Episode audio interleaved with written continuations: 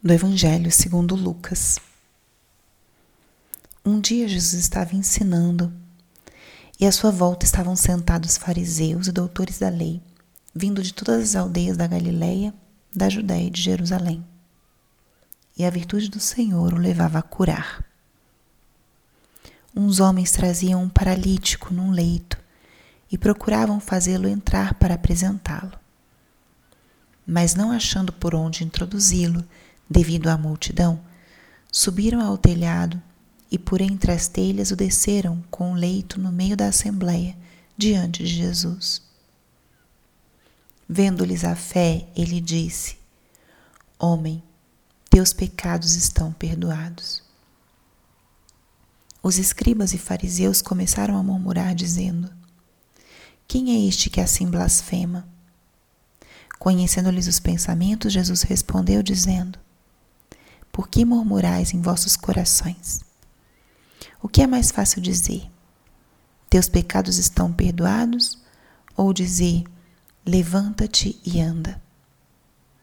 Pois para que saibais que o Filho do Homem tem na terra poder de perdoar pecados, disse ao paralítico: Eu te digo, levanta-te, pega o leito e vai para casa. Imediatamente diante deles, ele se levantou, tomou o leito e foi para casa, louvando a Deus. Todos ficaram fora de si, glorificavam a Deus e, cheios de temor, diziam: Hoje vimos coisas maravilhosas. Palavra da Salvação. Espírito Santo, alma da minha alma. Ilumina minha mente, abre meu coração com teu amor, para que eu possa acolher a palavra de hoje e fazer dela vida na minha vida. Estamos hoje na segunda-feira da segunda semana do Advento. E essa semana ela é marcada pelo convite à conversão aparece já desde o do dia de ontem a figura de João Batista, aquele que veio para preparar os caminhos do Senhor. O chamado de ontem foi aplainar os vales, rebaixar as colinas, preparar um caminho reto onde não haverá erro nem tropeço. É uma imagem muito eloquente do que é o caminho de conversão, o caminho de preparar o nosso coração para a vinda de Jesus. O caminho de conversão do advento, ele tem um, um tom diferente do caminho quaresmal. O caminho quaresmal é um caminho de penitência, de uma profunda austeridade, pois estamos nos preparando para reviver a paixão e morte de Jesus. A preparação do advento é diversa.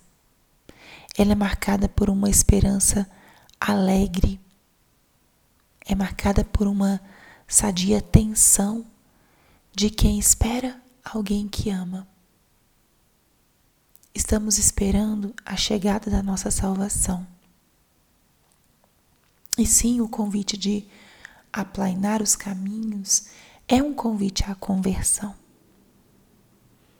E esse trecho de hoje, se nós o lemos à luz desse caminho de conversão, ele é muito iluminador. Havia um homem paralítico num leito. Um paralítico ele está impedido de caminhar, de se locomover. Lhe falta uma certa autonomia em coisas que as pessoas que têm os, os movimentos perfeitos muitas vezes nem percebem. Existe uma limitação importante numa pessoa paralítica. E o que acontece nessa passagem é que este homem, sem ter como se aproximar de Jesus, é ajudado pelos seus amigos e é colocado diante dele. Como isso pode iluminar o nosso próprio caminho? Estamos falando de conversão nesse período do advento. Tem algo no meu caminho onde eu esteja paralítico, paralisado? Tem algum aspecto onde eu me veja limitado, com pouca mobilidade, com pouca autonomia? Onde eu me veja parado, acomodado?